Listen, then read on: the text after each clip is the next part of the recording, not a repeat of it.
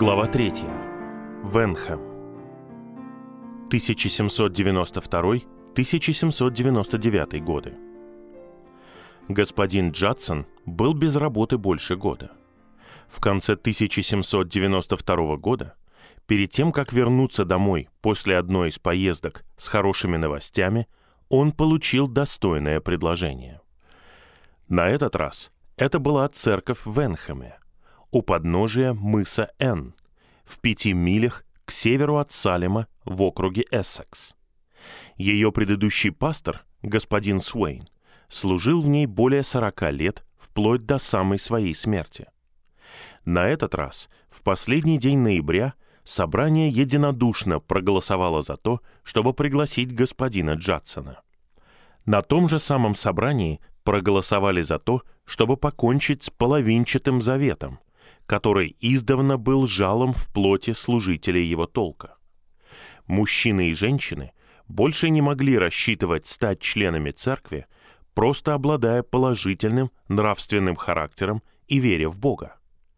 Отныне церковь должна будет вернуться к практике старой Новой Англии, которая требовала того, чтобы кандидат также засвидетельствовал перед служителем и собранием о том, что он пережил спасительную благодать.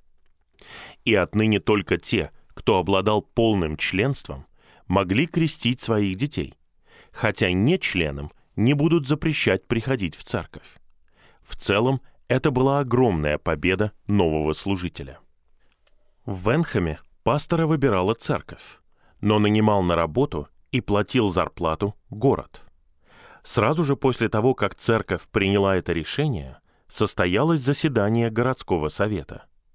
Город проголосовал за то, чтобы пригласить господина Джадсона служителем, предложить ему дом священника в их городе, а также дать ему безвозмездное пожертвование и законные 60 фунтов, чтобы обосноваться в Венхэме. Его зарплата составляла 95 фунтов в год. Но поскольку валютный курс колебался из-за того, что начали чеканить новую национальную валюту, если ее не выплачивать в фунтах, то ее можно было выдать другими деньгами по эквивалентному курсу. Господин Джадсон принял приглашение сразу и не стал терять времени. Уже через две недели он председательствовал на своем первом церковном собрании. Его формально утвердили 26 декабря 1792 года доктор Бентли, наблюдая за событиями из близлежащего Салема, написал в своем дневнике. «Сегодня должны рукоположить Джадсона, прибывшего из Малдена. Его совет — это Кливленд, Оливер и Приход. Он не будет доверять просвещенному духовенству после тех неприятностей, которые ему доставили в Малдене. Через несколько дней 10 января 1793 года господин Джадсон посадил свою семью в сани, натянул вожжи, прикрикнул на лошадь, и резвым бегом они добрались до Венхэма по заснеженным дорогам. По размеру Венхэм едва ли достигал половины Малдена.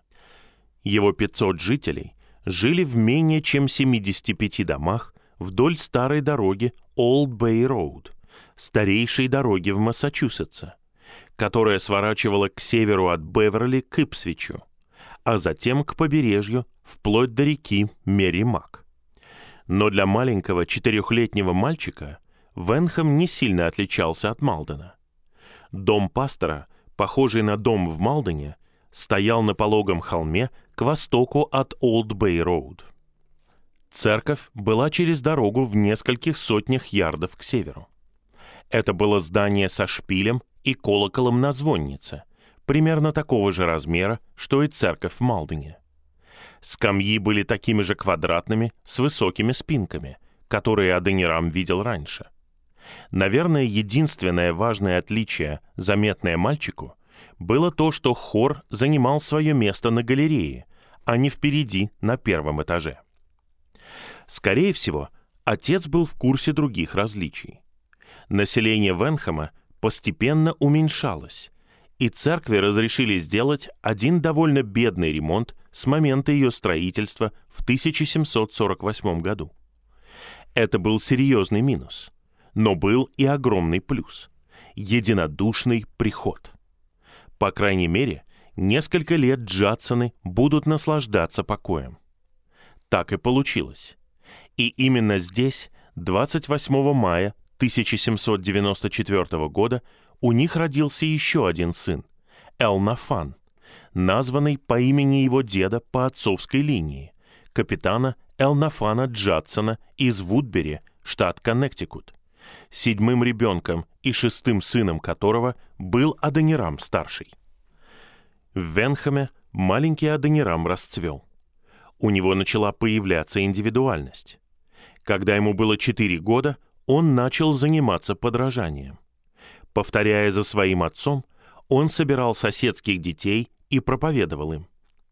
Его родители вспоминали, что своих юных прихожан он постоянно просил петь гимн, который начинался словами «Идите, проповедуйте Евангелие», — говорит Господь.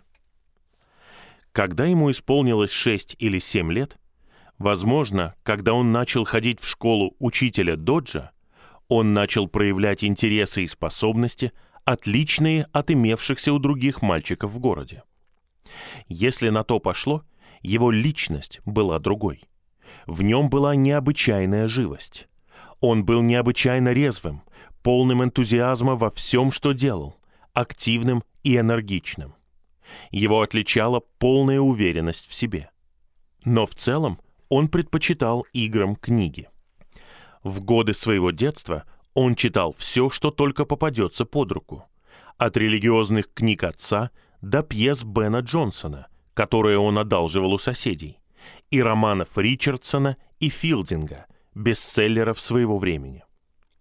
Подобное увлеченное пожирание всего печатного поставило бы его особняком в любой типичной сплетничающей деревне, такой как Венхам. Но к этому добавлялась страсть к решению головоломок, опытом, экспериментам, которая сегодня подсказала бы родителям, что в их семье растет ученый. Однажды, очень рано, он чуть не ослеп, глядя на солнце через маленькую дырочку, которую он проделал в своей шляпе, чтобы решить задачу движения солнца, как он сказал Абигайль. Поскольку ей было не более пяти лет, она поверила ему, когда он настоял, что ему это удалось. В школе учителя Доджа он поражал и, несомненно, раздражал других мальчиков своей сверхъестественной способностью разрешать загадки. Его просто невозможно было загнать в угол. В конечном итоге он собрал большую коллекцию головоломок, которыми он любил поставить в тупик своих одноклассников. Когда ему было 8 или 9 лет, его самоуверенность практически поссорила его с отцом. В газете печаталось то, что называлось «Энигма», и читателям предлагалось решить ее. Аденирам посмотрел на нее, заключил, что он успешно решал такие трудные задачи, и тут же принялся за работу. Он нашел решение, аккуратно переписал его, написал письмо редактору и, скорее всего, вместе с Абигайль бегающий за ним по пятам, отнес его по тенистой улице на почту в магазине, который находился за церковью. А Денирам отдал его почтальону, забыв, в те дни марок еще не было, что газета должна оплатить почтовые расходы, составлявшие немалую сумму – 4 пенса до Бостона, что в наше время равнозначно 25 центам. Почтальон тихонько отложил письмо в сторону не отослав его, и позднее отдал его отцу Адонирама. Больше всех на земле Адонирам боялся своего отца. Не только потому, что он был священнослужителем, и не потому, что он был отцом Адонирама в те дни, когда отцы правили своими детьми железной рукой. Он сам по себе как человек внушал страх. У него практически не было никакого чувства юмора. Он был справедливым, но это была карающая справедливость самого Бога. Он был прямым и беззатейным. И как от Бога не укрывалось падение воробья, так и господин Джадсон не упускал мелочей. На самом деле, глубоко в сознании Аденирама Бог и его отец вряд ли были различимы. Примечание. Если это так, то страх перед этой тождественностью усугубился из-за того, что примерно в это время, в феврале 1796 года, мать Аденирама родила еще одного ребенка, Мэри, которая умерла менее чем через семь месяцев, слишком рано, чтобы покаяться в первородном грехе и получить искупительную благодать согласно сознательному выбору. Маленький Аденирам, следуя вере отца, должно быть размышлял над судьбой младенца с некоторым беспокойством. Что это было? Автоматическое прощение? Или, как написал поэт Вигглсворт за сто лет до этого, самый легкий способ попасть в ад? Конец примечания. Во всяком случае, когда Адонирам пришел домой на чай позже тем же днем и увидел письмо на столе, его лицо побледнело. Господин Джадсон указал на письмо. «Это твое письмо, Адонирам?» «Да, сэр», — пролепетал мальчик. «Как это получилось, что ты написал его?» «Пожалуйста, прочитайте его, отец». «Я не читаю чужие письма. Сам сломай печать и прочитай его». Дрожащими пальцами мальчик сломал печать. Бормоча прочитал письмо и передал листок своему отцу, который молча взял его и прочитал сам. Но ожидаемый гнев все не сходил.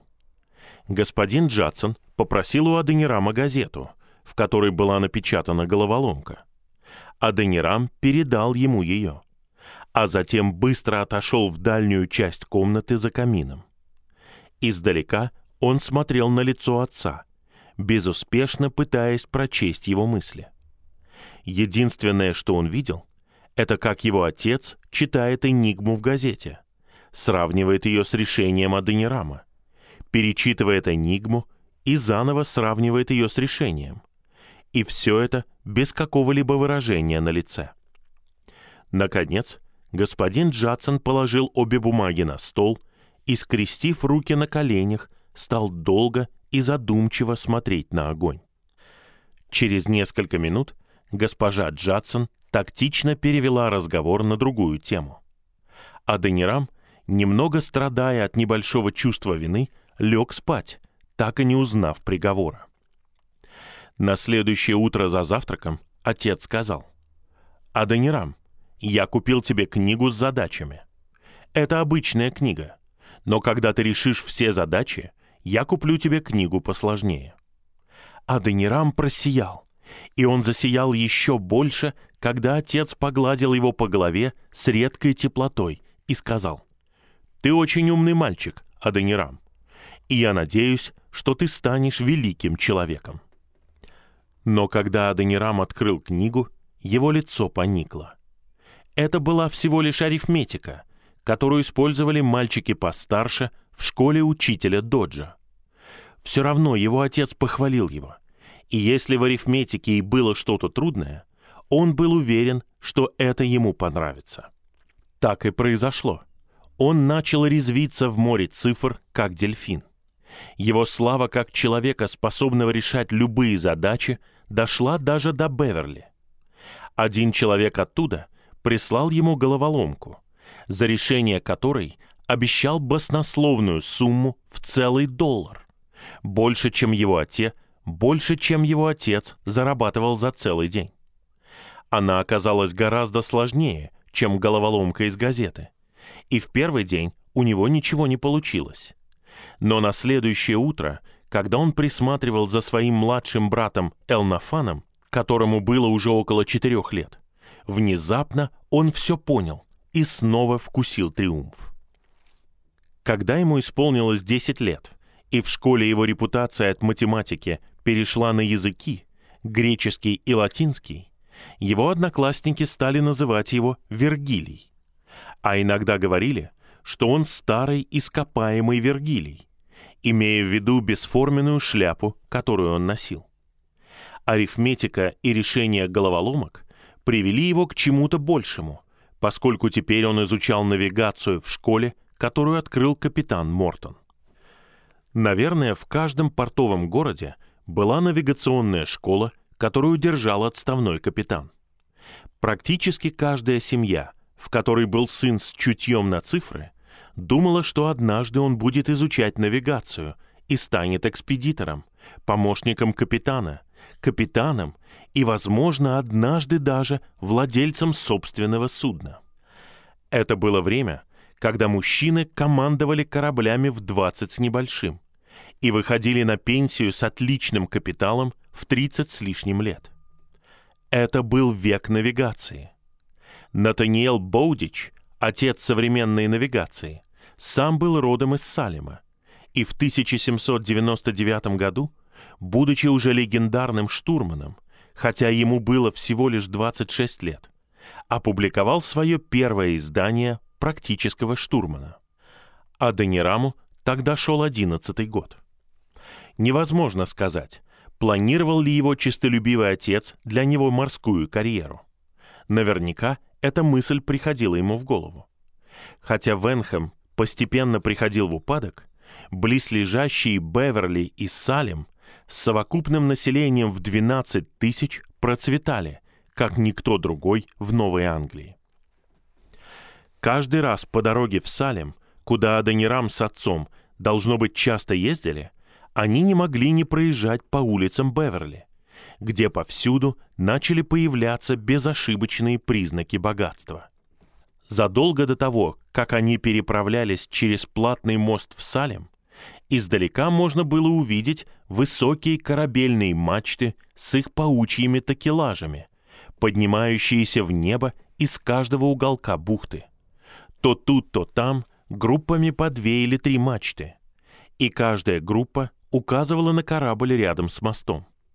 А на горизонте за проливом было видно густое скопление мачт, будто жерди в заборе, указывавшее на саму Салемскую гавань.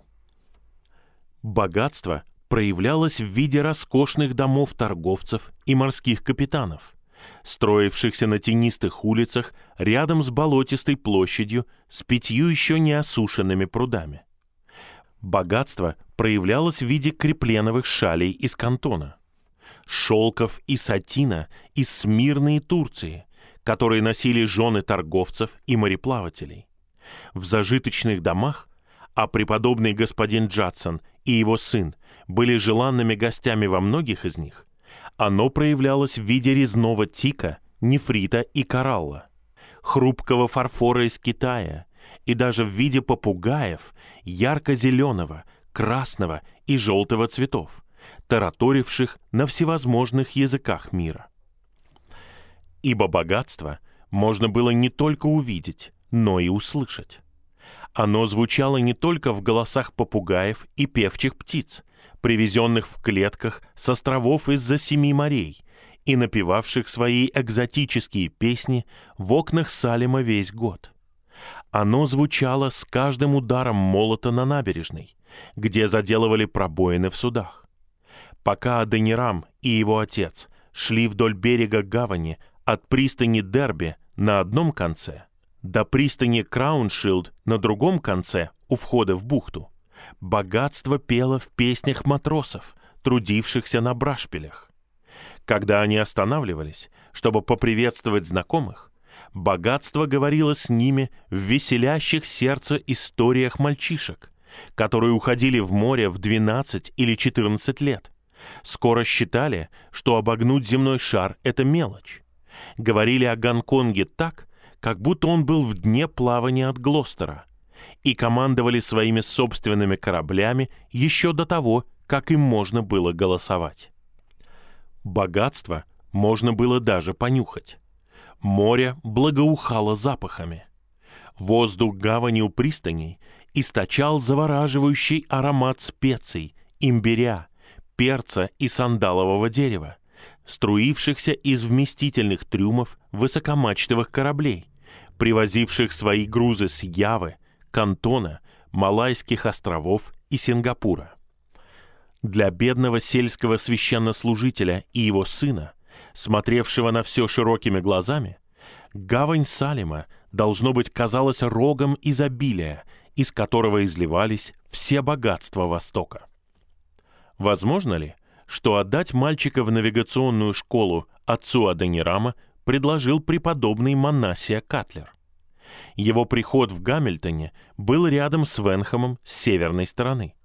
Он знал господина Джадсона и вряд ли мог не знать о его сыне. Служение не мешало приключенческой жизни Катлера. Он закончил Ельский университет в 1765 году. Стал пастором в Гамильтоне с 1771 года, когда его еще называли Ипсвичский Гамлет. Но его пасторство не помешало ему быть капелланом в революционной армии, организовать Агайскую кампанию и повести переселенцев далеко на запад, где он основал город Мариетта, штат Агая, а позднее стать членом Конгресса. Высокий и дородный, обожающий черные бархатные костюмы с шелковыми чулками и серебряными наколенными и обувными застежками. Он обладал пытливым, неординарным умом, интересовавшимся разными областями знания.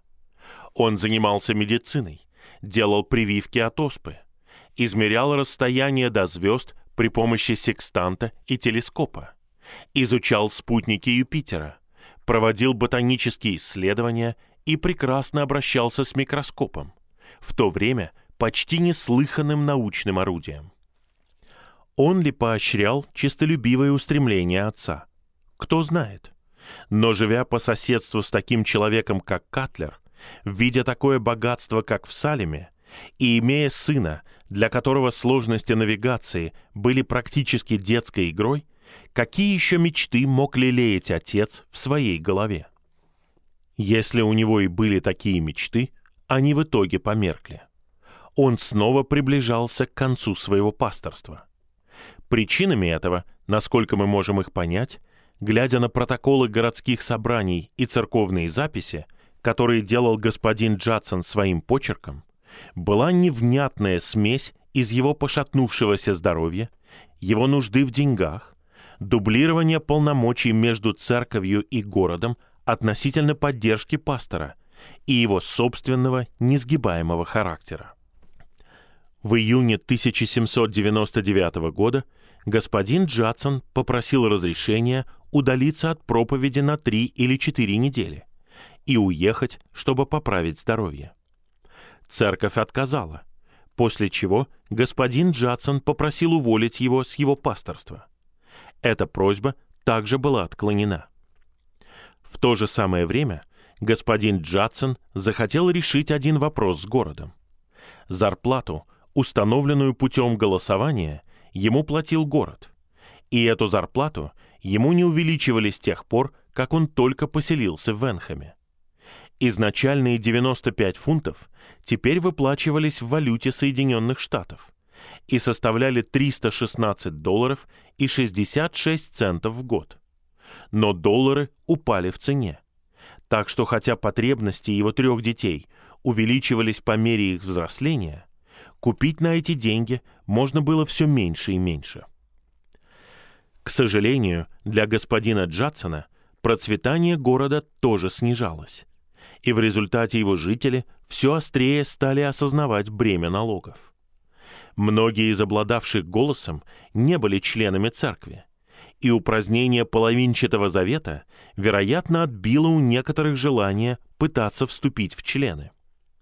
Когда город собрался в июле, чтобы решить, как можно восполнить уменьшение его зарплаты, и узнал у диакона Стивена Доджа и капитана Сэмуэла Бланшара, что он просит постоянного повышения или увольнения, голосующие отреагировали на ультиматум единодушным решением не давать ему никаких добавок к зарплате, не только постоянно, но и ежегодно.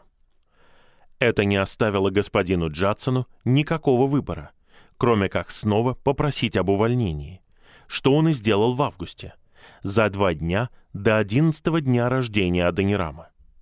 Церковь единогласно отказала ему во второй раз.